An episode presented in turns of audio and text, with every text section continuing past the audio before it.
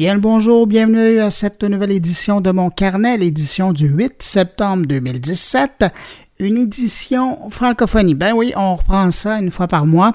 Je réunis des vieux potes qui sont toujours passionnés par la technologie, avec qui je soulève des questions sur l'impact du numérique ou de la techno dans différents secteurs de nos vies.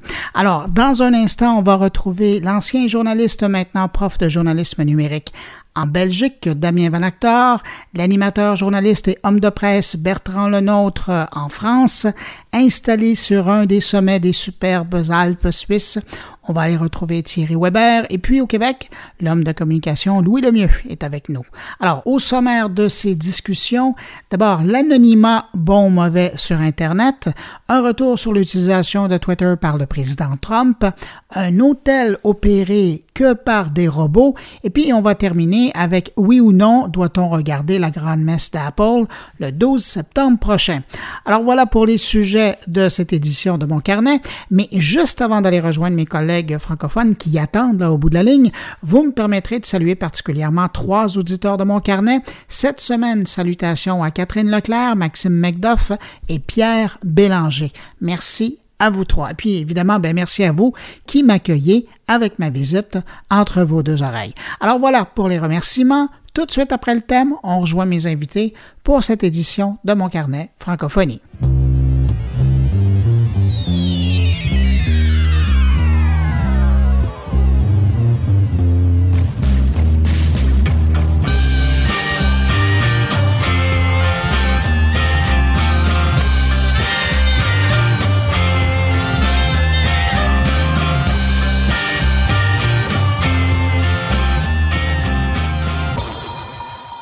Ben écoutez, je vous les présentais euh, au début de mon carnet, mais on va quand même faire le tour parce que ça fait quelques mois qu'on leur a pas parlé.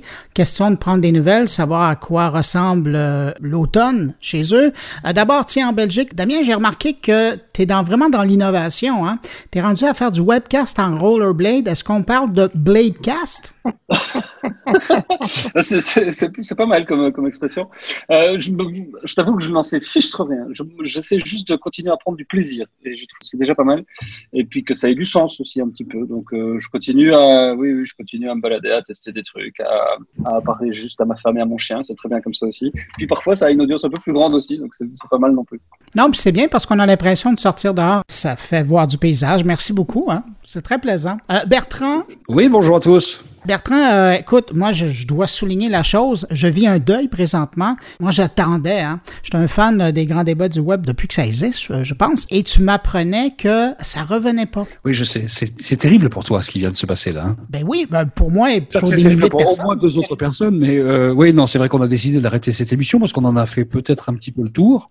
Ça ne veut pas dire qu'elle reviendra pas sous une autre forme, mais en tout cas, pour l'instant, on a décidé de se positionner un petit peu différemment et d'être moins média first que ce qu'on a été jusqu'à présent, ce qui veut dire qu'on sera média, mais en deuxième euh, position de nos activités, en fait, chez DBN. D'accord. Ben, au moins, les gens qui voudront entendre ta réflexion t'entendrent ici. Je vais continuer à faire des contenus aussi, hein, il n'y a pas de souci. Mais ici, je suis content de revenir en tout cas. Ah et c'est pas, pas, encore l'automne en France. Hein. Oh ben, je ici, sais on de la neige pour la semaine prochaine euh, au Québec. je te rassure, ici, on ne sait pas ce que c'est, mais c'est pas encore l'automne non plus. Euh, merci et bienvenue. Euh, Thierry, tu recommences tes directs sur Periscope et sur Facebook là, cette semaine. Oui, bonjour tout le monde. Effectivement, c'est la grande reprise les lundis matins à 11h. C'est reparti pour les lives avec euh, mes copains de Wiscop. J'ai mis le beau t-shirt. Euh, voilà, bon, c'est en audio, on le verra moins bien, mais effectivement, c'est bien sympa de reprendre. Euh, belle audience, donc euh, ça fait toujours plaisir de voir qu'on est attendu, qu'il y a, il y a des habitués. Et je me réjouis d'être à nouveau dans les oreilles des habitués de ton podcast parce qu'effectivement, euh, ça me manquait. Donc c'est bien sympa l'automne. On annonce la neige à 1800 mètres chez moi. Voilà, c'est dit. Parce qu'on rappelle, toi, tu vis en montagne. Hein. Exactement. On revient de ce côté-ci, ben, plus près de chez moi parce qu'il est au Québec. Salut, Louis le mieux? Bonjour Bruno Goulier-Lunetti. Bonjour les amis. Bonjour. Salut. Hello. Hey, dis donc, Louis, l'automne pour toi, c'est quoi? C'est de la production, de la production, de la production? Oui, mais euh, comme je me suis promis de ne produire que des choses qui me passionnaient, mais qu'il faut aussi euh, s'ouvrir sur les nouvelles technologies. L'automne, ça va commencer le 12 septembre avec le nouvel iPhone et on verra après si on est capable de produire avec encore plus de capacité. Euh, je t'avoue que moi, je fais de la production euh, avec tablette et téléphone seulement.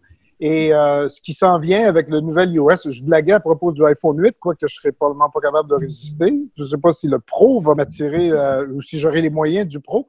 Mais ce qu'il y a de certain, c'est qu'avec le nouvel iOS, le 11, c'est une, nouvelle porte qui s'ouvre sur la production de vidéos euh, pour euh, le web avec euh, ces machins-là. Alors oui, ça va être beaucoup d'apprentissage et beaucoup de production. C'est fascinant. Je rebondis sur ce que tu dis. Je trouve ça fascinant parce que cette année, en 2017, on a l'impression, quand on parle des téléphones intelligents, qu'on parle beaucoup plus de leur fonctionnalité de photos et encore plus de vidéos. C'est à croire qu'on les traite un peu comme si c'était devenu des, des vidéocaméras. Ben, c'est, en tout cas, pour moi, c'est exactement ce que c'est. Et j'ai des copains qui me refilent euh, des nouveaux téléphones. Ben, en fait, pour eux, ce sont des vieux téléphones qu'ils n'utilisaient pas. Je suis rendu à cinq ou six parce que la plateforme que j'utilise permet l'utilisation de neuf téléphones comme caméra. Et euh, juste l'idée de harnacher cette puissance-là, ça me passionne. Et puis, euh, je suis chanceux, j'ai des gens qui ont des projets à faire, alors ça me permet de les faire pour vrai, pas juste m'amuser dans mon sous-sol. Mais quand même, hein, neuf téléphones. Oui. Encore un fan de Switcher Studio. Hein. Oui, c'est ça. je suis parti plusieurs fois sur la route avec, le même setup. Mais évidemment, la question, c'est quand le téléphone sonne, c'est lequel sonne? non, parce que tu le mets sur avion, évidemment. Oui, évidemment. Ah, écoutez, messieurs, je vous embarque tout de suite. On s'est promis euh, trois sujets de conversation. D'abord, l'anonymat bon ou mauvais sur Internet, et je vais remettre ça en contexte. Un retour sur l'utilisation de Twitter par le président Trump. Qu'est-ce qu'on apprend de la tweet diplomatie? Et puis, euh, on va aller faire un tour au Japon parce qu'il y a un hôtel qui est opéré par des robots. Et je suis un peu curieux de savoir si euh, vous iriez séjourner dans ce genre d'hôtel. Qu'est-ce que ça vous inspire aussi sur, sur le futur du monde de, de l'emploi ou le le, travail euh, grâce à l'intelligence euh, artificielle, euh, ce que ça représente aussi pour le marché du travail. Donc, je vous lance d'emblée l'anonymat bon ou mauvais sur Internet. On s'en plaint beaucoup en Occident, mais quand on voit le choix de l'utiliser ou pas, d'être anonyme ou pas disparaître en Chine ou en Russie, on peut se dire que dans ces pays-là, en tout cas, c'est aussi un peu la liberté d'expression qui disparaît. Vous réagissez comment par rapport à l'anonymat, vous, dans votre quotidien en ligne? Je peux démarrer parce que j'ai eu un, cas euh, cet après-midi d'une étudiante qui a défendu son mémoire de fin d'études sur le dark web. Donc on était en plein dedans, on en a parlé un peu tout l'après-midi. Et une des conclusions à laquelle on est arrivé, c'est que en Europe, en Belgique en particulier, on a grosso modo on est le cul dans le beurre quoi. On a une des lois de protection des sources journalistiques qui est les plus fortes qui existent euh, en Europe et dans le monde. On a une presse qui a priori peut dire tout et n'importe quoi. Alors, euh, va prendre un peu des, guillemets aussi autour de ça. Mais en fait, l'anonymat, c'est un peu comme la liberté d'expression. Ça ne s'use que quand on ne l'utilise pas. Et nous, on n'a pas besoin d'être anonyme. Dans la pratique quotidienne, alors je vais mettre quelques exceptions, c'est tout ce qui est les LuxLeaks, tout ce qui est euh, trois petits points leaks, euh, le journalisme d'investigation d'une manière générale, mais on n'a plus de presse qui a les moyens de se payer de l'investigation sur le long terme, de faire des grandes enquêtes très longues, très fouillées, où on paye des journalistes à travailler six mois parfois à ne rien trouver. Et donc, de facto, le fait même d'enquêter, le fait même de devoir se porter en ligne de manière anonyme pour les journalistes, hein, j'y viens, se justifie pas. Et donc, en corollaire direct, bah, les journalistes ne sont pas formés, ne savent pas comment ça marche, n'utilisent pas euh, Tor, n'utilisent pas euh, les outils d'anonymisation. Et donc, se posent très peu la question par rapport à leurs propres traces qu'ils laissent en ligne. Au mieux, ils s'en servent comme du marketing. Au pire, ils s'en foutent. Et c'est parfois très, très dommageable d'aller voir sur les profils Facebook de certains journalistes ou certaines personnalités, comment euh, les, les, horreurs qu'ils sont capables de pouvoir débiter et qui euh, vont impacter leur karma à très très longtemps. Donc pour moi, c'est vraiment tout, tout ce fil-là qu'on tire quand on parle de l'anonymat. Et évidemment, quand on sort des frontières de notre petite Belgique ou de l'Europe d'une manière générale, qu'en Europe, il y a quand même des pays qui sont un peu borderline. Hein. On va voir en, en, Bulgarie ou en Hongrie, dans ces coins-là, euh, il fait pas bon être non plus euh, avoir une grande gueule et, et, et l'ouvrir, ou être activiste, ou être euh, voilà. Donc c'est voilà, ça c'est un peu ma position aujourd'hui d'observateur à, ce niveau-là, mais euh, il faut faire gaffe parce que parce que on en a besoin de ça et, euh, il faut que des gens puissent continuer à pouvoir s'exprimer de manière anonyme. Moi, j'ai l'impression que, évidemment, l'anonymat, c'est important quand il s'agit de, dictatures ou de pays non libres. Alors, évidemment, on a cité des exemples, mais enfin, je suis pas aussi optimiste que Damien sur le fait qu'on n'en ait pas besoin en Europe. Hein. Je connais pas mal de, de journalistes, y compris en France, qui ont enquêté sur des paradis fiscaux en Europe, qui ont enquêté sur des pratiques politiques, qui ont enquêté sur des choses comme ça. Et euh, sans euh, Tor, sans VPN, euh, la situation était difficile déjà qu'elle l'a été, puisqu'ils se font vite repérer. L'anonymat n'existe pas vraiment complètement.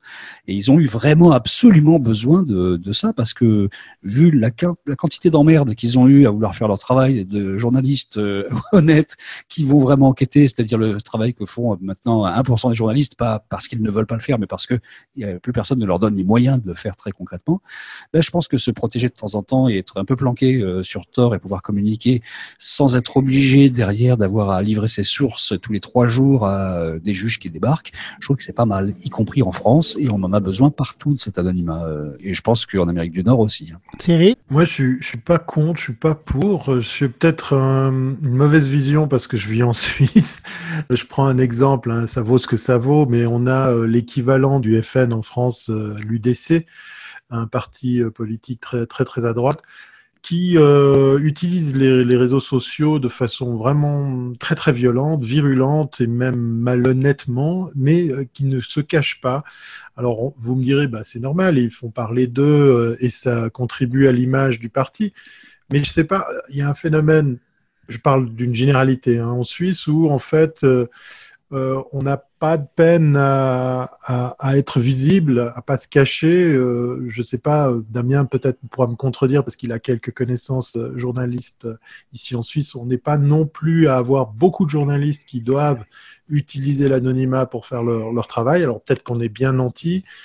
Moi, par contre, à titre personnel, j'aime bien euh, l'anonymat pour des usages euh, de tests ou en tout cas d'expérience. Euh, je, je, vous raconte une petite anecdote très simple. Hein. Un grand, grand acteur du vol low cost, hein, tout orange. J'aurais pas besoin de vous dire la, le nom de, de, cette compagnie, même outre-Atlantique, je suis sûr qu'elle est très connue. Ça commence par facile en anglais. Facile. Voilà, c'est facile. en anglais. Voilà.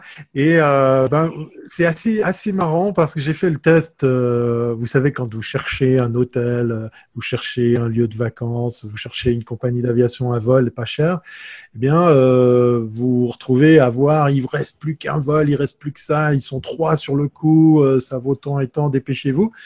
Eh ben, sachez que cette grande compagnie d'aviation low cost interdit l'usage des euh, outils façon Tor, VPN et compagnie.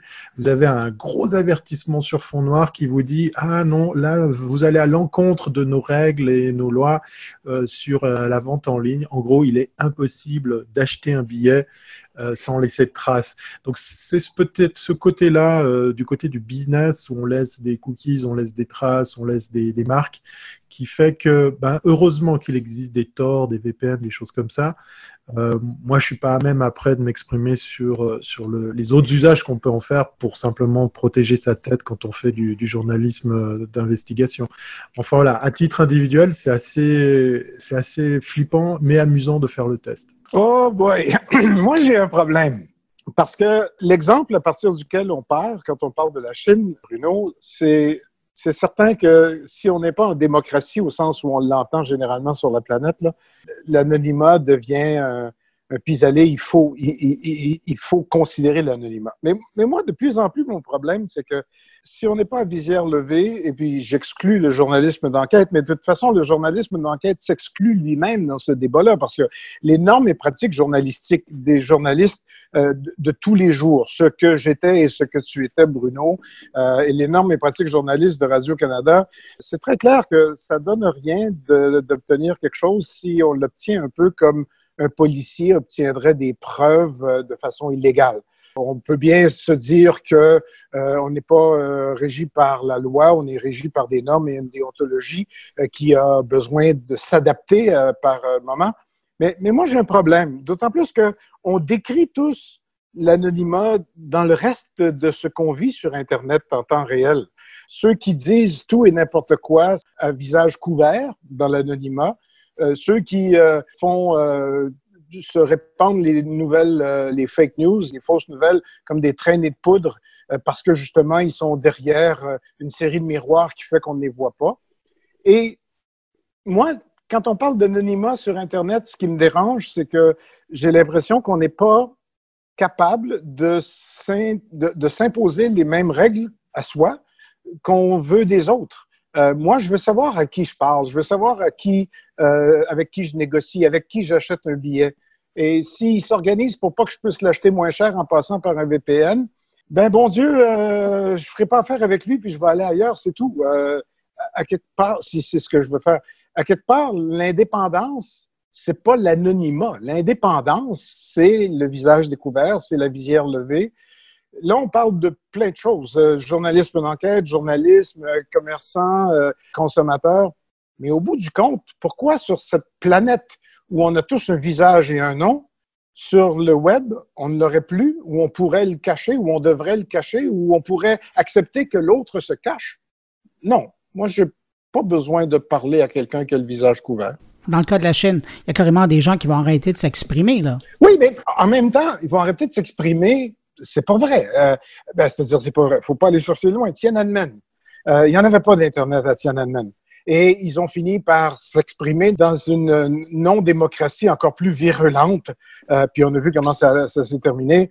Mais j'ai commencé par dire, quand c'est pas démocratique, c'est sûr que les règles du jeu sont, sont tordues à quelque part. Alors, tu peux pas penser à la liberté d'expression quand il n'y a pas de démocratie. Et puis, on est par définition et par défaut pour la liberté d'expression. Bon, soit, allons-y. Sauf que entre la propagande et le mensonge et la libre expression, quand c'est anonyme, difficile de voir euh, la différence entre les trois grilles. Là. Oui, mais, mais en même temps, quelqu'un qui va vouloir dire quelque chose ne va pas sans doute prendre la peine de, si on veut le dire publiquement, hein, de nouveau, c'est un peu antinomique, mais euh, on va pas prendre la peine de faire toute la démarche d'aller s'anonymiser pour essayer d'avoir un impact euh, fort, d'avoir sa propre voix qui porte. Je, je suis assez euh, méfiant par rapport à ces lois ou ces gouvernements qui voudraient dire, de nouveau, sur le même le, même principe, si vous n'avez rien à cacher, alors pourquoi est-ce qu'on ne pourrait pas observer ce que vous faites et pourquoi est-ce qu'on ne pourrait pas vous traquer? Donc de mettre fin à la quelque part. C'est dangereux. Je trouve que c'est vraiment dangereux. Même chez nous, et Bertrand le disait, je pense qu'on n'est pas à l'abri. On pense que c'est acquis une fois pour toutes. Je crois que c'est pas le cas. L'histoire va vite et elle peut repasser les plats. Et mettre fin à l'anonymat de manière euh, stricte et définitive à l'échelle mondiale, euh, je pense que c'est le meilleur moyen pour continuer à avoir des petits malins qui réussiront de toute manière à passer à travers les mailles du filet. Et c'est pas ceux qui auront les meilleures intentions qui le feront. Donc moi, je, je, suis un peu comme toi, lui. Je préfère assumer, visière découverte, qui je suis, comment je fais, pourquoi je parle et de quel point de vue je me place quand je m'adresse aux gens. Je pense que la grande majorité des, des, gens sont dans cet état d'esprit-là aujourd'hui et comprennent en tout cas l'intérêt de pouvoir le faire. Après, euh, je pense que la nature humaine étant ce qu'elle est, on pourra pas empêcher des gens euh, de commenter en leur nom de manière complètement absurde, voire illégale, d'aller acheter de la cam euh, des putes ou euh, de commander des meurtres euh, et en se faisant griller parce qu'ils pensaient qu'ils étaient anonymes derrière un VPN, mais il y a quand même des logs. Pas de chance, mon grand. voilà, enfin, je pense que vouloir résoudre, vouloir résoudre ce problème d'anonymat, c'est pas 0 ou 1, quoi. Et, et, moi, a priori, je préfère vivre dans des pays où on a le droit de raconter des conneries, quitte à se faire taper sur les doigts, plutôt que de devoir demander l'autorisation avant de m'exprimer je, vais juste, euh, je, vais juste rappeler la, la phrase de, de, de porte-parole du gouvernement qui a dit là, vous avez vu cette histoire-là en France. Hein, je pense que mm. ça, c'est sorti de la France quand même. Enfin, c'est assez terrible dans une démocratie d'entendre quelqu'un qui euh, se prétend démocrate dire, je cite, rien ne menace ma liberté si cela permet de lutter contre le terrorisme. C'est quand même une des phrases les plus terrifiantes qu'on a entendues depuis un certain temps, qui justifie à elle seule le pouvoir et le droit de se protéger euh, et de se cacher un tout petit peu de temps en temps dans certaines euh, circonstances, y compris pour sa vie privée, parce que le pire qu'on puisse entendre, c'est je n'ai rien à me reprocher, mais c'est pas une question d'avoir quelque chose à reprocher. La vie privée n'est pas un reproche. La vie privée, c'est la vie privée. C'est tout. Et à un moment précis, on peut avoir besoin de ne pas mettre sur la place publique quelconque euh, pensée ou quelconque, une quelconque action. Donc, je pense que l'anonymat fait partie de la liberté individuelle. Après, évidemment, il ne faut pas en surabuser. J'ai une question un peu naïve, mais est-ce qu'il sera toujours possible de trouver des, solutions techniques pour contrer l'anonymat comme pour euh, l'imposer, pour me mettre des deux côtés? Effectivement, euh, euh, ce que l'homme peut faire, l'homme peut le défaire, mais est-ce que c'est possible d'envisager d'arriver à imposer un contrôle total du net, techniquement? C'est vraiment une question naïve parce que moi, j'arrive pas à croire ça possible. C'est que tu as plusieurs couches. Hein. Tu as plusieurs couches. Le, pour la grande majorité des mortels aujourd'hui, euh, Facebook, c'est Internet. quoi. Oui, ouais, puis je regarde la façon avec laquelle euh, les Chinois vont prendre euh, la, question. Euh, c'est pas compliqué. Hein? Le gouvernement chinois s'en remet aux éditeurs des plateformes en disant vous exigez que les gens s'identifient pour chaque propos, qu'il soit court ou qu'il soit long. Et s'ils s'identifient pas ou si vous avez des doutes, vous faites enquête, le poids est sur vos épaules et vous nous donnez le résultat des enquêtes. on y va avec le plus petit maillon qui est celui directement de l'éditeur de la plateforme. Mais effectivement, tu as raison Thierry, euh, du moment qu'on crée une embûche, il y a quelqu'un à côté qui va regarder. Tu qu'à penser à tort, ça avait été fait pourquoi? Ça avait été euh, fait pour permettre d'avoir une passerelle entre la Chine et le reste de la planète. Bon, maintenant, ça a pris sa vie et ça fait autre chose, mais euh, il y aura toujours des gens qui voudront développer quelque chose pour aider ces gens-là. Sauf que qu'est-ce qui va arriver? Il va y avoir une minorité de gens qui vont parler à une minorité de personnes qui sont à l'extérieur. Quand on parle de laisser l'anonymat en Chine ou en Russie, par exemple, c'est pour que les Chinois et les Russes puissent parler de façon anonyme malgré le fait, mais à un plus large public et pas seulement un petit groupe qui sont déjà au courant de ce qui se passe. C'est ça qui est embêtant dans la situation. Oui, mais oui? justement, moi, je suis, euh, je suis d'accord avec Bertrand. Vive la liberté individuelle, mais je suis aussi d'accord avec Thierry, on ne peut pas répliquer aujourd'hui les libertés individuelles qu'on a dans les sociétés démocratiques, et le mot démocratique ici est fondamental, sur le web. Parce que d'abord, la planète est beaucoup plus grande que la démocratie ne peut l'être, et qu'au bout du compte, on est en train d'essayer d'équilibrer quelque chose qui n'est pas en équilibre. Les libertés individuelles, il n'y en a pas en Chine si ça prend l'anonymat pour être capable de contrer le système, pour être capable de se faire entendre, ben allons-y pour l'anonymat. Mais quand on prend le principe de l'anonymat puis qu'on l'intègre dans une société démocratique où on a des libertés individuelles, ben là, euh, j'espère que Thierry va trouver la solution et la question à sa réponse, même si elle est naïve, j'en conviens. Mais est-ce qu'on peut avoir les mêmes libertés individuelles sur le net qu'on l'a dans la vie? Et puis moi, je suis capable de vivre avec les règles et la loi et les principes de liberté individuelle dans la rue, et je voudrais pouvoir le faire sur le web. OK, ça se tient. C'est une réponse, ça, Thierry? Oui, oui, oui, oui. Non, mais on va pas trouver les solutions techniques parce que euh, c'est un côté curieux de ma part que de les tester, mais, effectivement, ça amène un, un, débat qui est tout autre. Pour parler de la Chine, il y a, un phénomène assez drôle, c'est que la Chine est en train de aussi de se faire avoir à son propre jeu. Je vous avais parlé de l'explosion du, du, live streaming euh, en Chine, qui est, qui est même carrément un business c'est un des supports sur lesquels l'État n'arrive plus parce que on se retrouve avec un max d'informations. Alors je sais qu'il y a des algorithmes, je sais qu'il y a des technologies qui sont capables d'analyser des choses, mais quand c'est en live et puis que ça touche des gens à l'instant T, et puis que 24 heures plus tard, ce contenu peut, euh, peut disparaître, comme ça a été le cas avec Periscope au début, ben, je trouve que c'est assez marrant de voir qu'il y a une explosion dans ce business du live streaming en Chine et puis que l'État se retrouve un peu couillon parce qu'ils n'arrivent pas à, gérer l'overflow de tous ces contenus. Maintenant, c'est vrai que la démarche technique, elle est intéressante. Moi, si j'ai tort sur mes ordinateurs, c'est souvent effectivement pour, pour voir ce qu'on peut faire et ce qu'on peut pas faire. Euh, encore une fois, je suis, peut-être le mal placé ici euh, parce qu'en Suisse, euh, ben oui, on assume effectivement. Enfin, je ne veux pas parler au nom de mes concitoyens, mais mes copains suisses, mais je crois que on n'a pas de peine à, être visible, à assumer qui, qui on est. Et, et, ça donne des situations un peu, un peu cocasses à l'image de ce parti politique qui use et abuse dans le mauvais sens du terme, euh, des outils euh, de, de réseau. Si la Suisse avait une culture du secret, ça serait depuis le temps. oui, voilà. Merci, il a tout résumé, Bertrand. Voilà. Mais je pense qu'on va arrêter là-dessus. Ah, j'ai entendu une moto passer. On va arrêter là-dessus pour, euh, pour ce segment-là. Euh, je vous amène ailleurs dans le monde. On quitte la Chine pour aller du côté des Américains. Déjà huit mois dans le mandat du président Donald Trump, ça passe vite, hein? Et des milliers de tweets plus tard. Qu'est-ce qu'on peut penser de la tweet diplomatie du président américain? Euh... Ah. C'est bien, bien. C'est les thèmes aujourd'hui là pour la reprise. non, non, mais j'ai décidé de vous faire travailler un peu. Hein. Vas-y, tu un peu une autre, toi. Tu peux y aller. Oui, voilà. Non, moi, je vais, je vais, je vais juste commencer avec euh, un gag. Même les médias suisses se sont moqués et c'est dommage euh, d'en arriver là, mais euh, la, tenue de Madame la, première dame euh, pour aller voir les pauvres euh, sinistrés. Ça n'a rien à voir avec Twitter, mais voilà, ça, ça jase, comme on dit, sur les réseaux sociaux et c'est bien triste qu'on retienne que ça de cet événement déplorable parce que là, notre ami Trump, je sors un peu du cadre, mais voilà, c'est le retour de flamme pour lui ça remet un peu le président euh, au centre du débat par rapport au réchauffement de la, planète. N'y voyez là aucune espèce de tentative de, lui rappeler tout ça, mais je crois que là, pour le coup, les réseaux sociaux lui, lui ont rappelé tout ça. Maintenant, l'usage qu'il en fait, moi, je reste sur ce que je disais à l'époque. Euh, euh, je, vous resserre une autre anecdote, hein, c'est drôle. Peut-être quelqu'un s'est rappelé de ce fameux tweet avec ce nom bizarre, ce mot qui valait rien dire. Ça vous mhm. dit quelque chose? Hein Oui, tout à fait imprononçable, bah, sachez que voilà, il euh, n'y a qu'en Suisse pour faire ça. Il y a une équipe de Valaisans qui font du vin, qui ont décidé de faire une boisson qui porte ce nom. voilà.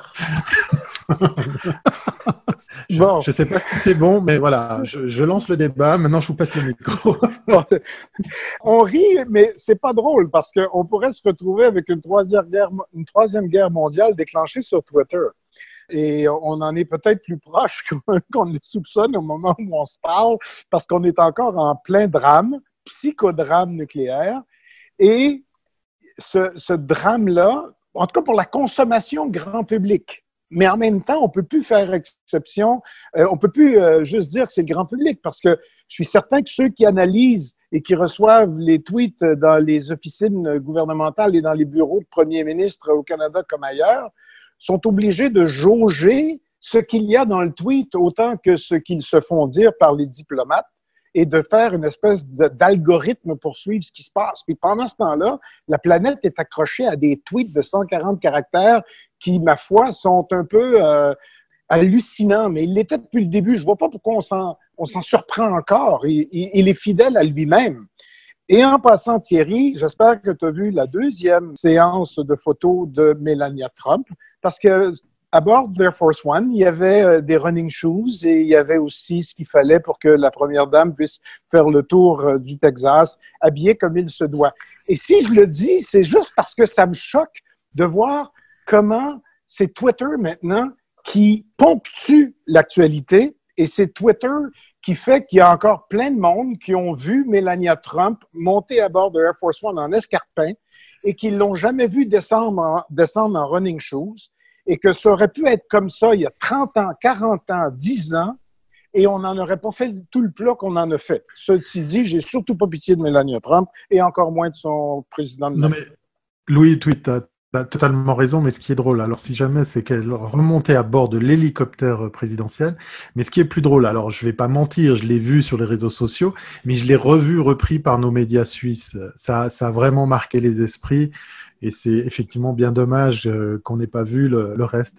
J'aurais aimé savoir ce qu'elle porte comme type de basket, c'est vrai, ça m'aurait beaucoup plu. Damien? Bon, allez, je vais me mouiller un peu. Pour moi, non, il n'y aura pas de troisième guerre mondiale. Euh, et encore moins déclenché sur Twitter. Ce mec est une baudruche qui restera dans l'histoire comme un accident, comme il y en a eu euh, quelques-uns, et comme il y en a eu un paquet, comme il y en aura encore sans doute à l'avenir.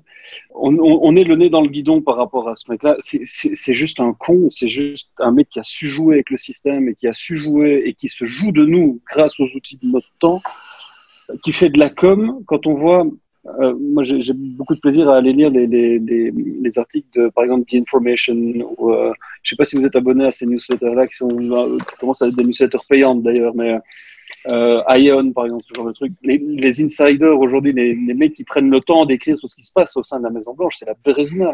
Le mec, il est, c'est Bagdad en interne. Il n'a plus la main sur son état-major. Il est en train de, virer. Les mecs sont en train de démissionner les uns après les autres. Si on prend petit peu. Après, je suis pas spécialiste de la politique américaine, hein, mais le psychodrame qu'on est en train de vivre, en fait, les médias l'auto-alimentent et, on se fait mousser parce qu'effectivement, c'est par rapport à ce qu'on a vécu avec Obama. Il y a eu des comparaisons d'ailleurs sur les discours euh, entre Obama après euh, Katrina, je pense. Euh, non, c'était pas Katrina. je sais plus quelle, inondation. Si, c'était Katrina. Et, ce qu'il dit, est ce que Trump dit maintenant. Évidemment que le, fossé, le hiatus, il est gigantesque. Et c'est ça qui fait réagir. Mais ça, ça alimente, ça fait tourner les rotatifs, qu'elles soient numériques ou, physiques. Ça fait, ça fait du, voilà, ça fait parler, ça, ça, donne du job et ok.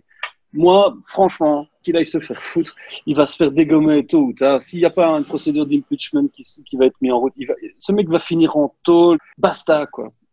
Construisons la suite. Il est, enfin, merde. Et une guerre, de toute manière, on n'aura pas le temps de l'avoir arrivé. Si effectivement ils se mettent des bombes nucléaires sur la gueule, en un quart d'heure, c'est réglé. On n'est plus là. Donc, on va pas se faire chier avec ça trop longtemps, quoi. J'aime le franc-parler de Damien. Mais je vous recentre sur ce qu'on apprend de sa façon de tweeter, du rythme d'information qu'il a amené. Je ne sais pas si vous êtes amateur de chaînes d'information continue, comme je le suis, mais c'est fascinant aujourd'hui, dans une journée, de suivre CNN ou même Fox News et de les regarder citer, mais un tweet après l'autre et de rediriger euh, l'éditorial de la couverture de la journée en fonction du tweet des présidents. Et un peu comme à l'époque de la campagne où c'est Trump qui dit müzikte un peu la thématique des campagnes, ben là, aujourd'hui, c'est vraiment lui euh, qui dicte les thématiques de ce que les, les, médias vont faire, simplement avec un tweet qui va lancer à, à 6 heures le matin. Et puis après, on, va voir tout le pays euh, essayer de voir, ben, les Américains, mais aussi les médias de l'étranger, de voir comment ils vont couvrir la chose. Après, comment ses collaborateurs vont se dépatouiller là-dedans, parce que la veille, probablement qu'il leur a dit un truc, mais pendant la nuit, il a changé d'avis. Et là, il a tweeté autre chose. Et là, euh, les assistants sont même pas prêts. Il y a vraiment changer le contexte de l'information avec sa façon d'utiliser Twitter pour parler directement aux Américains et aux chefs d'État étrangers. Moi, je suis assez d'accord avec toi, euh, Bruno, sur le fait que le fait qu'un homme politique comme ça tweet, quelle que soit la teneur de ses tweets, que ce soit des conneries monumentales comme la plupart du temps chez Trump, ou le fait de tweeter des choses qui disent que l'eau ça mouille et le feu ça brûle comme euh, Obama de temps en temps, c'est pas le problème. Le problème, c'est de tweeter à vitesse grand V et de nourrir comme ça les chaînes d'information en continu, ce qui est un, duo qu'on n'avait pas connu jusqu'à présent dans l'histoire de l'information et qui nous amène dans quelque chose de nouveau en tout cas. Est-ce que ce quelque chose de nouveau est Trumpesque? Absolument pas. En fait, Trump tweet des conneries, elles sont reprises ou critiquées par les médias, mais demain, n'importe quel politicien américain qui prendra le pouvoir après lui sera obligé d'une certaine façon de rentrer dans ce rythme-là qui s'impose dans différents pays. On a vu, nous, en France, Sarkozy qui prenait la main sur l'agenda politique et qui a compris ça bien avant les, autres, et c'est la nouvelle donne de, de la politique. Donc, de toute façon, Trump est de toute façon extrêmement dangereux parce que il a une caisse de résonance absolument incroyable à chacun de ses tweets, que peut-être il va nous amener avec euh, l'autre taré de Kim à quelque chose de, grave. Mais de toute façon, on est rentré dans une nouvelle ère.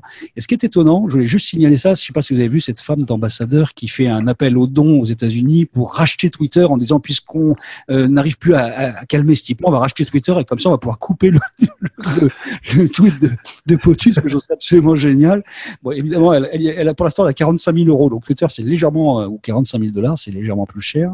Mais ça pose le, vrai problème de qu'est-ce que vont faire les grands opérateurs de la Silicon Valley, en fait, à un moment précis? Ils ont décidé contre les suprémacistes blancs de sortir de leur zone de neutralité en disant on coupe le tuyau de ces gens-là. Euh, Est-ce qu'il fallait le faire ou pas? C'est un autre débat, on pourra peut-être l'avoir un autre jour. Est-ce qu'à un moment ou un autre, ils vont décider de couper le fil Twitter de Trump? Ça peut être intéressant parce que la Silicon Valley a quand même la possibilité, à un moment précis, de mettre un, un, un morceau de scotch sur le tuyau et de dire poum, on arrête ce délire-là. Est-ce qu'ils vont le faire ou pas? C'est un vrai débat. Moi, je pense que c'est pas impossible le fassent à un moment ou à un autre. Moi, j'aimerais croire ce que dit Bertrand, qu'un jour, effectivement, la silicone va se réveiller et puis va. Je n'ai pas dit que ça se ferait. J'ai dit que peut-être dans le débat dans lequel pourrait, on elle pourrait. Voilà. Jamil va vraiment trop loin, quoi. Ouais, ouais, elle pourrait tirer la prise, mais j'ai, pas l'impression qu'elle osera le faire, ou en tout cas, euh, je sais pas, les, les enjeux sont, sont énormes. C'est touchy. Euh, maintenant, c'est vrai qu'il est que sur un seul réseau. Ça serait une super opportunité de le voir euh, œuvrer sur d'autres choses, parce que quoi penser, si c'est la question de base quand même de Bruno ce soir, de ce que fait comme usage euh, notre ami Trump sur, sur Twitter, c'est juste affligeant parce qu'il confirme au vu de son état-major qui n'arrête pas de changer qu'il travaille sans filtre, en direct, lui-même, avec son portable, son mobile. Et puis, vas-y que j'assène. Alors oui, c'est de la grosse connerie, c'est du, du débile euh, des fois, mais gratuit. Moi, j'arrive pas à voir ce monsieur comme étant assez intelligent pour se dire je, je fous des coups de pied sur la fourmilière pour provoquer des choses. Alors j'espère que Twitter n'est pas, euh, comment dire, euh, émis jusqu'en Corée du Nord, mais là je suis très naïf. Mais euh, je ne le vois pas le faire à dessein. J'ai pas, pas l'impression qu'il y a une stratégie derrière. Il est en train de brûler de tout bois, il est en train de d'œuvrer avec tout ce qu'il va faire. J'espère qu'un jour, il y a quelqu'un qui va se réveiller, qui va dire non, stop, arrête tes conneries, maintenant on remet tout ça sur, sur les rails et départ. Mais euh, j'ai l'impression, hein, plus c'est gros et plus ça marche dans, ce pays, et Dieu sait que je l'adore, hein, euh, les États-Unis d'Amérique sont, sont, sont, des pays, sont, un pays quand même très très intéressant, euh, plein, plein de, belles surprises. Mais là, ce sentiment de plus c'est gros, plus ça passe, je suis tout seul derrière un compte Twitter et je fais chier la planète, ben, n'y a personne qui l'emmerde, il n'y a personne qui tire la prise. Parce qu'il a gagné.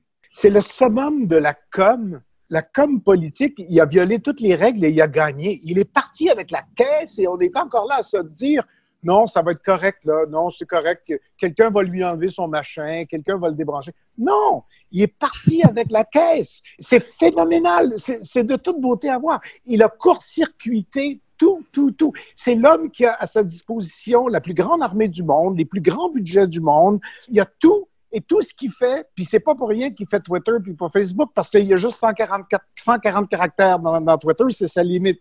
Et puis, il remplit pas sa limite plus souvent qu'autrement. Limite intellectuelle, tu veux dire, oui.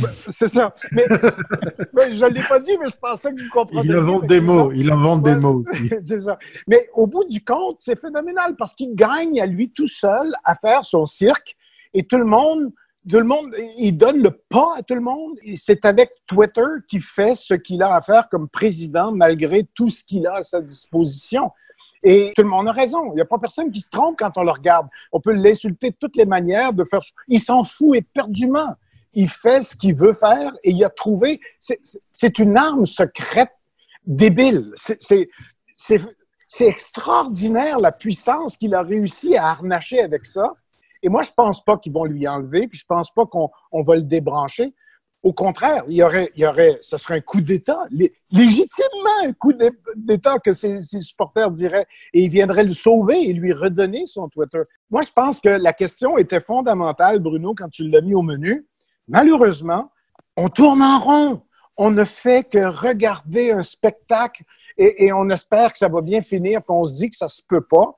Mais je m'excuse, là, mais bientôt, ça va faire un an qu'il est élu, ça va faire un an qu'il mène les trucs. Je sais pas, vous, si de, votre côté de l'Atlantique, si ça a des répercussions directes, mais au Canada et puis au Mexique, on est en train de négocier avec lui en ce moment euh, une renégociation pour la mise à jour de l'ALENA, le, traité de libre-échange nord-américain. Bon, ben ça, là, j'ai entendu plein d'entrevues de gens sérieux qui négocient ces trucs-là tous les jours. Ça a plus de pages, ça a plus de chapitres. C'est énorme comme document.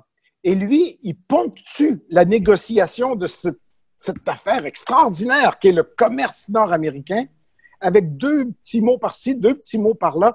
Et c'est le branle-bas de combat à chaque fois. Et, toute l'économie des, trois pays en dépend. Puis il est en train de se tirer dans le pied jusqu'à un certain point parce que euh, faut qu'un pays puisse euh, importer. Puis s'il t'exporte en tout cas, il y a des problèmes fondamentaux entre le Canada et les États-Unis.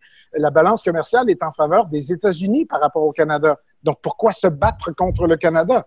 Il se bat contre le Canada parce que c'est un négociateur. Il fait seulement essayer de gérer, euh, de, placer les trucs sur la table pour aller chercher le plus gros morceau euh, quand c'est le temps de manger. Moi, j'en reviens pas que Twitter ait cette force-là, qu'on lui ait donné ça. Je trouve ça admirable pas de sa part, de la part de Twitter. Puis s'il n'était pas à la table, c'est fou à dire, mais Bruno, ils sont trop petits, Twitter. On n'en parle pas assez, mais c'est vrai, ils sont trop petits.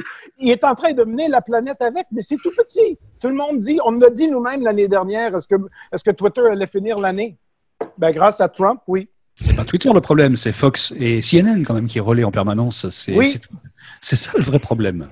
Oui, tout à fait. Mais tu sais, le paradigme, il n'y en a plus de paradigme, c'est le bordel. Euh, il n'y a plus personne qui se comprend. Ils courent tous après leur queue autant qu'ils sont, puis il n'y a plus personne qui est capable de voir ce qu'il faut faire. Il n'y a pas personne qui a de recul. On n'a jamais fait face à ça. Mais tu as tout à fait raison, Bertrand. Les médias sont devenus fous avec les Twitter de Trump. Puis lui, il a compris que ça les rendait fous. Alors, il parle pas à la presse autrement qu'en sautant un plomb comme il le fait ou en, en ayant quelqu'un qui parle pour lui en disant rien. Donc, au bout du compte, c'est quoi la com 101? C'est de gérer le message. Ben là, il le gère sur Twitter. Mais j'ai un autre point à vous ramener, puis je serais curieux de vous entendre là-dessus. Ce que Donald Trump a aussi amené avec son utilisation de Twitter, le fait que, comme n'importe qui sur la planète qui a un compte sur Twitter et qui émet des propos, qu'on les aime, qu'on les aime pas, il peut bloquer des gens de ses propos. Quand c'est une personnalité, ça peut aller, mais quand c'est un politicien, quand c'est un élu et quand ça devient le président des États-Unis qui bloque des gens et de ses concitoyens, des gens qui sont des citoyens américains, qui ne peuvent plus lire les propos du président américain parce qu'il les a bloqués, ça soulève toute une question. Il y a une poursuite là, qui est en train de, se faire aux États-Unis pour, pour se faire débloquer et avoir accès. Et donc, vraiment, c'est un, recours collectif contre le président américain. Vous en pensez quoi, vous, du, droit au tweet? Peut-être juste leur apprendre à faire un deuxième compte. Hein, puis ça, c'est... Franchement.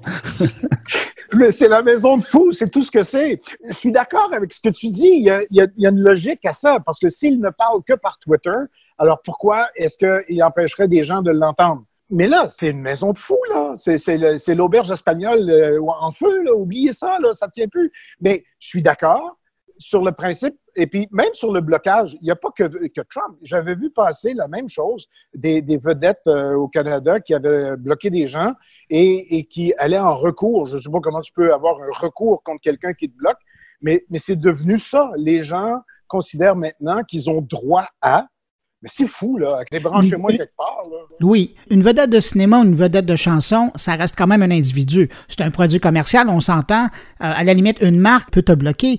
Mais le président des États-Unis, un bonhomme qui est élu, qui doit représenter ses concitoyens, les empêche de lire ses propos. Là, c'est quand même quelque chose d'autre, là. D'autant plus que lui, il ne suit pas personne, puis il lit pas personne. Il ne sait même pas ce que ces gens-là répondent parce qu'il ne suit pas. Je pense qu'il y a 154 personnes qui suivent euh, aux dernières nouvelles. Euh, Alors, c'est vicié à la base. La logique ne tient pas. On est rendu au dixième étage, mais le premier étage, là, il est mou, mou, mou. Ça ne tient pas. C'est du jello, ça. Ouais, cette façon de faire pourrait faire croire qu'il y a une stratégie, mais, mais euh, non, je pense qu'il est trop con pour y avoir pensé. Mais le fait est qu'il a trouvé un outil qui lui permet de dire ce qu'il pense, sans filtre, sans rien, et qui peut, euh, avec cet outil, s'adresser à, tout le monde. C'est dommage, effectivement, de voir certains médias euh, s'empresser de relayer tout et n'importe quoi. Et puis il joue, il, use et abuse de, ça, et puis et puis dépeint. Et je pense qu'il va il va tirer sur la corde le plus longtemps possible. Moi, je suis pas devin. Effectivement, c'est difficile de dire qui de Twitter ou de lui va arrêter le premier. Mais là, c'est un sacré coup de pub pour Twitter. Euh, je pense que s'il y avait un truc à faire, ça serait d'investir chez, chez eux au travers de, ces nombreuses sociétés. Mais euh, moi, moi, je reviens sur le personnage. C'est vrai, euh, Louis, tu disais, ben tiens, il s'est cassé avec la caisse. Ce gars, voilà, il a un parcours, c'est discutable. Mais de l'extérieur, de l'autre côté de l'Atlantique, euh, moi, j'ai l'impression que cette recette, plus c'est gros, plus ça marche, a un succès phénoménal et encore de beaux jours devant, devant, devant elle. Cette recette va continuer à fonctionner et Twitter n'est qu'un outil parmi les autres euh, que, que, par exemple, ce personnage a décidé d'utiliser comme, comme d'autres le font sur, sur, sur d'autres choses. J'ai un ami qui m'a relayé un truc. Alors, je vais prendre des pincettes avec ce que j'ai vu mais je me dis, plus c'est gros et plus ça fonctionne aussi dans ce sens-là. Il a mis la main sur le nom d'une agence qui est spécialisée dans les personnages pour les crises. Entendez par là une agence de casting qui est capable de fournir des faux témoignages, des faux blessés, des faux euh, rescapés d'attentats, d'accidents, de machin, etc. Je, mets ça avec des grosses pincettes, mais j'ai envie de croire que même ce genre de truc puisse exister. Donc à côté des, tweets de, Trump, euh, est-ce que, tu viens de nous faire la première fake news euh, de mon carnet francophone? Écoute, le site internet existe. C'est assez marrant de voir la liste de clients qu'ils ont. Alors pour les polices, on parle d'entraînement, mais euh, il y a des petits malins qui se sont amusés à voir euh, le listing du casting proposé sur le site versus des photos de certains événements déplorables et ils ont pu montrer par A plus B que c'était les mêmes personnes. Je mets encore une fois grosse pincette par rapport à ça, mais, mais à l'heure où on vit, j'ai envie de croire que malheureusement ce genre de choses existe. Donc les, tweets de Trump à côté, c'est du pipi de chat. Damien, je te trouve très tranquille. Oui, oui, ça, inquiète d'ailleurs. non, non, non, non, j'écoute avec euh, attention parce que c'est. Enfin, de nouveau, j'ai l'impression qu'on est. Et on, adore ça, on est né dans le guidon. Ça fait partie de, de l'adrénaline qu'on peut avoir aussi à suivre les évolutions, les circonvolutions, les, je pense que c'est une des parties de notre métier, de nos métiers qu'on aime bien et être branché sur Twitter, à voir ce qui arrive et ce qui monte. Ça fait partie, je pense, de, l'excitation qu'on a eu aussi depuis dix ans de, vivre nos métiers grâce à ces outils. Et je me disais tout à l'heure, la nature humaine étant ce qu'elle est, bah, les outils en donné, ils sont utilisés souvent par des connards pour les dévoyer, les mettre à leur service à eux et pas en faire. J'ai commencé la lecture de la démocratie des crédules. Voilà, la belle histoire de l'Internet tel qu'on pouvait le penser comme étant émancipateur, euh, etc., il est quand même torpillé et je pense que moi je veux garder cette, cette intention-là. Maintenant, derrière les outils qui ont été mis en place, voilà, bah, on a des gars comme Trump et qu'il n'a pas fallu attendre longtemps. Hein pour qu'on en ait un et le président des États-Unis euh, s'en serve de cette manière-là. J'ai envie, moi je pense que ce gars ne sera pas président toute sa vie, que toutes les traces qu'il laisse derrière lui un jour pourront euh, être euh, bah, fournir un acte d'accusation plutôt bien chiadé et que la roue va tourner, et karma is a bitch, et, et à un donné, ça va, ça va tourner. Mais il y en a d'autres, et là, je rejoins ce que Bertrand disait, je pense que malheureusement, ça va donner le ton pour les prochaines campagnes ailleurs dans le monde.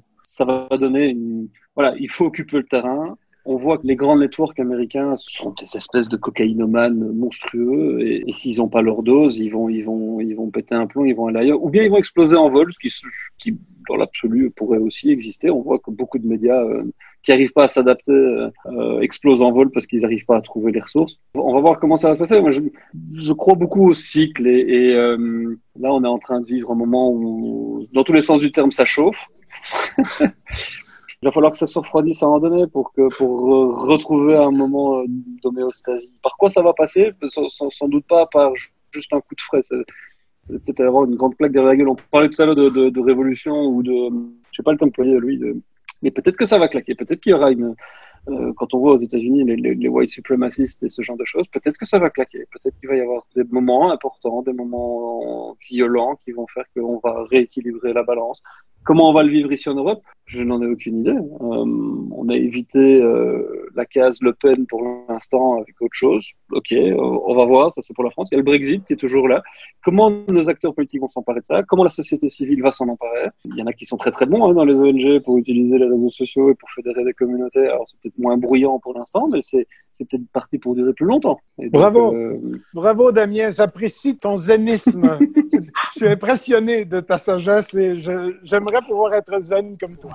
Mais tu sais, Damien, je t'écoute et j'essaie de m'imaginer dans 200 ans un cours d'études américaines où le professeur va projeter sur écran les tweets du président américain et essayer d'expliquer à la société, la civilisation américaine. Je crois que la Bibliothèque nationale Ça va être Congrès intéressant garde cours. de tous les tweets. Hein.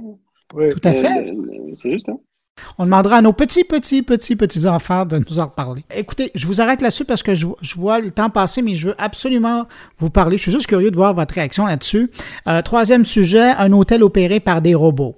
Je vous mets dans le contexte, on parle de plus en plus d'automatisation partout, notamment dans le domaine du service. Récemment, je lisais d'ailleurs dans, les, journaux européens sont beaucoup intéressés à la chose, un hôtel japonais, le Hanhan, euh, tout près de Tokyo, c'est ça qui est important à garder en tête, où il y a 140 robots et machines qui desservent presque exclusivement les services, de la réception jusqu'au service aux chambres. Et ça va tellement bien pour l'hôtelier qu'il planifie ouvrir une centaine de ces hôtels-là à travers l'archipel japonais.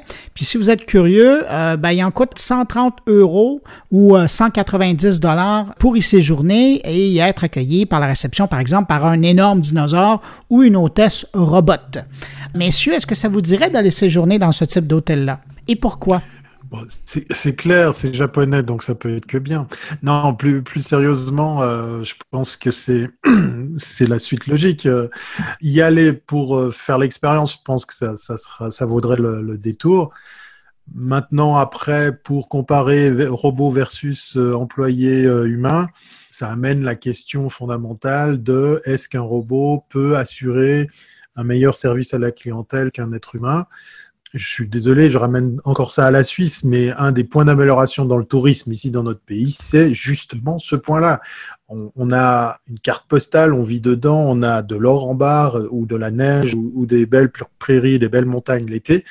Mais un des points d'amélioration reste toujours dans beaucoup de régions de Suisse, et, là je, vais me faire des copains, je vais généraliser, pour beaucoup de ces régions, c'est euh, un vrai problème de voir à quel point on est mauvais dans l'accueil, dans, dans, le service à la clientèle, dans avoir de l'entre-gens, d'être souriant, d'être serviable. Pour parler d'un exemple qui est pas très loin de chez nous, c'est celui de l'Autriche. Ils sont en train de connaître un, essor phénoménal dans tout ce qui est station d'hiver. Euh, il y a des offres euh, parallèles qui sont en train de se créer. On va vers la santé, le spa, etc. Et, tous ceux et celles qui ont fait cette expérience versus la Suisse disent tous la même chose. On est super bien reçus, on est super bien accueillis. Alors il y a un canton qui est un peu très très loin à l'est qui s'appelle les Grisons, où là on sait très bien faire. Hein, c'est pas par hasard que Davos se tient là-bas. Mais euh, plus plus sérieusement, moi je pense que ça amène une question fondamentale, c'est euh, est-ce que ça marche parce que le client est mieux servi ou est-ce que c'est pour des questions de coût? Euh, au vu des prix que tu annonces, j'ai envie de croire que c'est n'est pas forcément le prix qui explique euh, l'avènement et l'usage de ces robots. Damien? Mais tout geek qui se respecte rêverait d'aller faire un tour dans ce, dans ce truc-là et de passer, passer une nuit en étant servi par un robot à qui on pourrait parler, qui va nous comprendre et qui va même apprendre des choses que parce qu'il aurait été voir notre profil sur Facebook évidemment et qui nous servira notre morito euh, sans glace et avec deux rondelles de citron parce que c'est comme ça qu'on l'a pris sur Instagram la veille. Évidemment qu'on va arriver à ça c'est l'intelligence artificielle elle est, elle est, elle est faite je pense mais de nouveau peut-être que je vis dans Business Link là. Mais euh, au départ l'intelligence artificielle elle a été pensée par les hommes pour faciliter la vie. Sauf que de nouveau, la nature humaine étant ce qu'elle est, on va réussir à créer des monstres, on va réussir à créer des, robots qui vont anticiper nos besoins, qui vont en créer des nouveaux, qui vont supprimer des emplois, qui vont en créer d'autres. de nouveau, on tourne dans le même. Mais, mais là, où il va falloir faire gaffe, c'est, je pense, si l'être humain a une seule raison d'exister sur Terre, c'est parce qu'il est imparfait. C'est ça qui fait nos différences, c'est ça qui fait qu'on a. Sinon, euh, on serait tous des clones et il y aurait, aurait juste aucun intérêt à se parler. Moi, mon, vous ne le voyez pas en radio, mais mon strabisme divergent m'a longtemps emmerdé. Aujourd'hui, euh, je sais que ça fait partie de moi et que, tout comme mon accent belge ou que, je fais 1m95 et que voilà, on est, tous différents. C'est ça qui va faire tout l'intérêt, c'est qu'on est différents. Et donc, on est imparfait et c'est ça qui crée de la richesse. Quand c'est que cloné, quand c'est que des services qui sont euh, complètement les mêmes, ça peut pas fonctionner correctement mettons les robots au service de l'humain et on, se rendra toujours bien compte que l'humain gardera sa capacité à apporter de la valeur et de la richesse au-dessus. On va, on va pousser euh, très très loin le délire jusqu'au moment où on va se rendre compte qu'on va créer des horreurs. Mais il va falloir encore du temps. On est dans, on est dans l'enfance de tout ça. Damien a, mis le doigt sur euh, très zen et très, très sage sur ce qui nous attend. Je pense que ce genre d'hôtel-là, ou pas ce genre d'hôtel, ce genre de proposition-là, comme l'hôtel au Japon, c'est un exemple pour euh, être à la mode, être tendance, être geek. En même temps, ça ouvre la porte à des expériences, ça permet d'acquérir des données, bon, tout ça. Et c'est bien. Euh, comme geek, euh, j'aurais envie, je suppose, de, de, de, jouer avec ça. Mais en réalité, c'est pas ça que je recherche quand je vais dans un hôtel. J'entendais à la radio canadienne ce matin qu'un des hôtels tout récents qui vient d'ouvrir à Paris, c'est c'est quelque chose euh, de, totalement euh, coquet, artistique, euh, peu cher et qui donne aux gens ce que Airbnb ne peut pas leur donner. Donc là-dessus, je rejoins Thierry. c'est pour du service qu'on va dans les hôtels et c'est pour la qualité de ce service-là qu'on retourne dans les hôtels qu'on a aimés. Et je ne dis pas que les robots ne seront pas capables. C'est juste que c'est pas vrai qu'aujourd'hui, ils sont capables de me donner ce que j'ai besoin parce que j'ai juste besoin de me faire répondre avec euh, plus d'émotion et de, et de conviction qu'avec euh, la bonne réponse, c'est euh, désolé, la chambre n'est pas prête. Et puis, le robot, il peut pas, peux pas m'en donner. Tu sais, je veux dire, à, quelque part, on est dans l'humain, là. Et puis, euh, la sagesse de Damien m'impressionne parce que c'est vrai qu'on a des, d'énormes défis qui nous attendent. Ça va être fou. Et puis, j'espère qu'on va donner au robot ce qu'on ne voudra plus faire, ce que personne ne voudra plus faire on va le confier au robot. Comme ça, il y a une espèce de route naturelle qu'on va pouvoir prendre. Mais les défis économiques, les défis euh, humains là-dedans sont fondamentalement épeurants. Ça me fait pas peur parce que je trouve ça passionnant, mais euh, non, j'irai pas, j'irai pas à cet hôtel-là au Japon, mais, mais, mais à quelque part, je suis un peu jaloux qu'ils vont. Ah, Bertrand. On est bien d'accord que les robots au service des humains, ça peut être marrant comme ça parce qu'on est des geeks et que ça peut être marrant une ou deux nuits, que c'est pas nécessairement ce dont on a besoin tout le temps.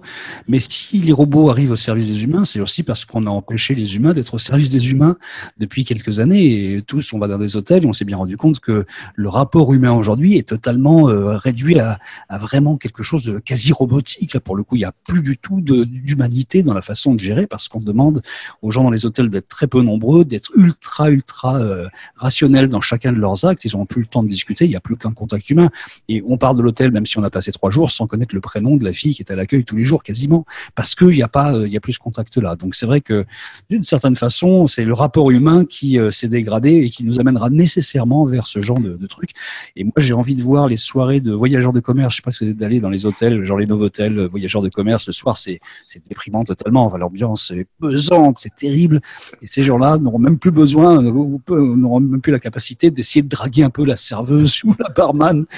Ils seront face à un robot. Ça va être vraiment la déprime totale. Il y aura d'autres robots en location pour ça. Puis Damien, je sais pas si on fera la causette ou je sais plus qui disait ça, mais faire la causette dans la chambre avec un robot, c'est pas tout de suite encore hein, le langage naturel. On en est quand même un peu loin. En attendant, vous pouvez toujours essayer série. Oui. Oui. pas y être surpris. Euh, ben, écoutez, messieurs, je, je vois le temps passer. Je rajoute une dernière question et on va boucler la boucle parce que je sais, et Louis a déjà mentionné la chose, le 12 septembre prochain, Apple va présenter son iPhone 8, très probablement, euh, et d'autres bidules. Et qui, euh, je l'ai annoncé, je suis très fier d'essayer ce scoop, qui porterait pas le nom d'iPhone 8, mais d'iPhone X. Voilà, il y a des fuites qui, qui émèneraient de Cupertino directement, puisque c'est les 10 ans de l'iPhone. Il y a de fortes chances. Maintenant, on verra si j'ai raison dans une dizaine de jours.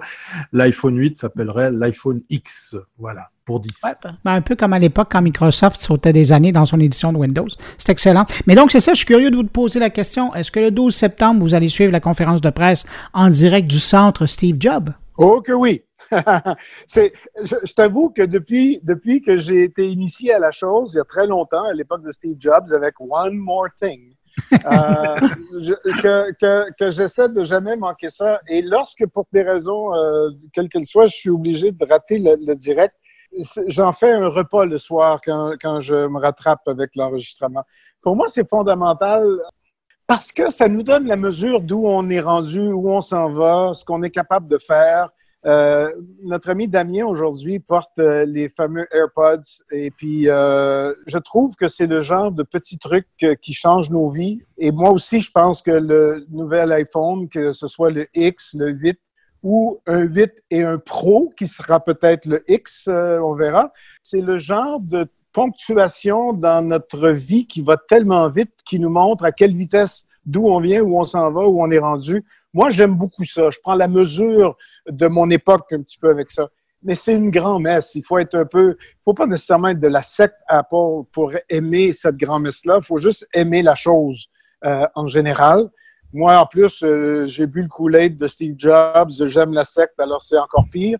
Euh, mais oui, oui, je vais, non seulement je vais regarder, mais je vais probablement me, me laisser tenter parce que euh, il y a là-dedans, et ça, c'est pas, c'est pas une, blague, puis c'est même pas un commercial.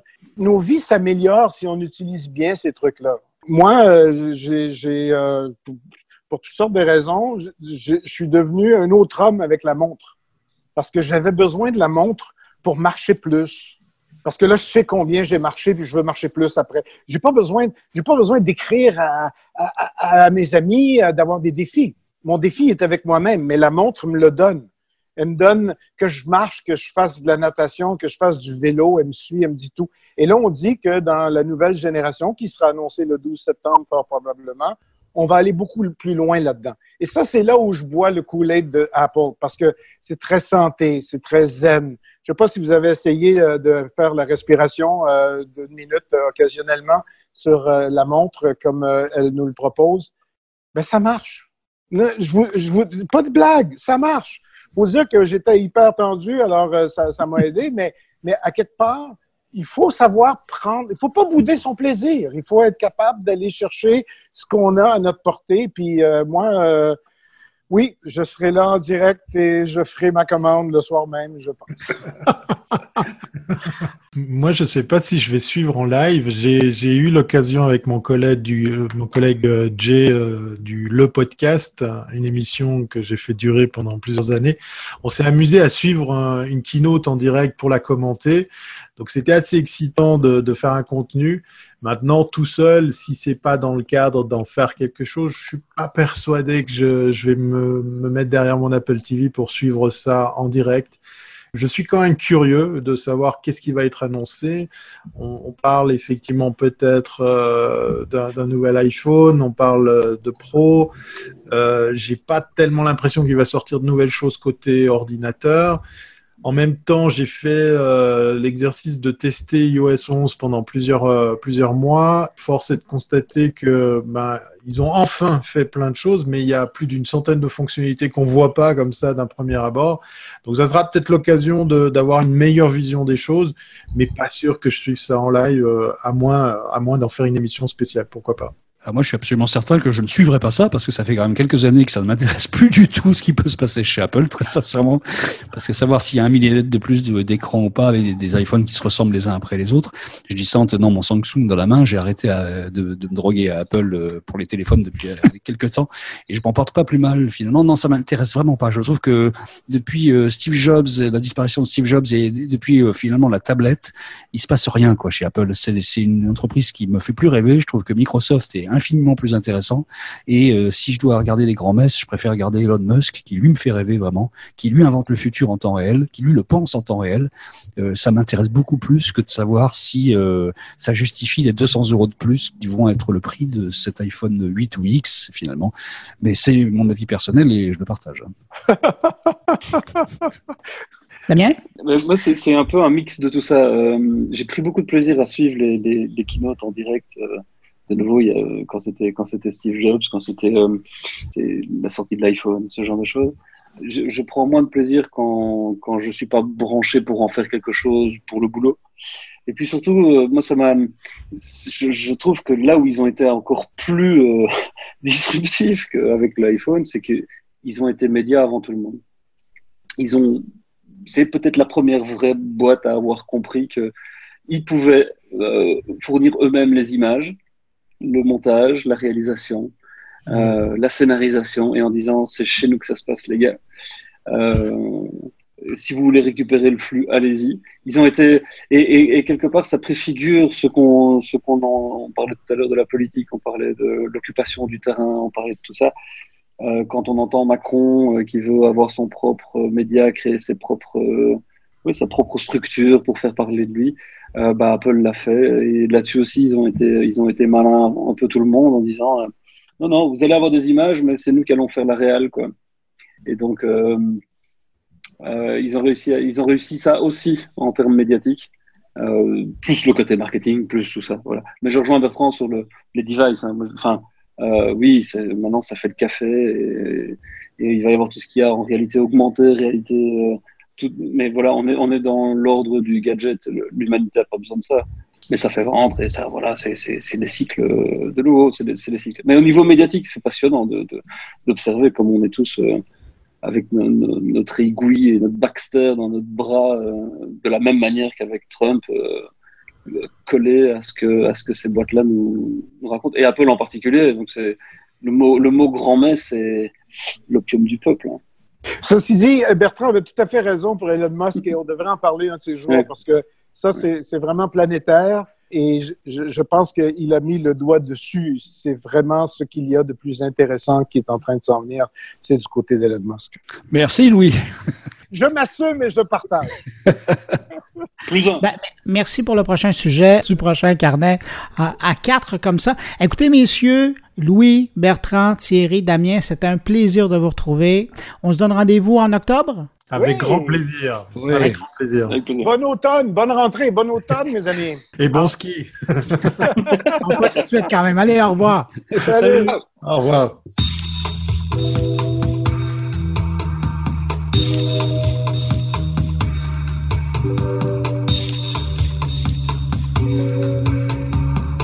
Ben voilà, c'est tout pour cette édition de mon carnet version francophonie. Merci à Damien Van Actor, Bertrand Lenôtre, Thierry Weber et Louis Lemieux pour votre participation. Quant à moi, je vous invite à passer le mot au sujet du carnet. Si vous connaissez quelqu'un qui pourrait être intéressé par mon carnet, vous lui dites, hein, s'il vous plaît.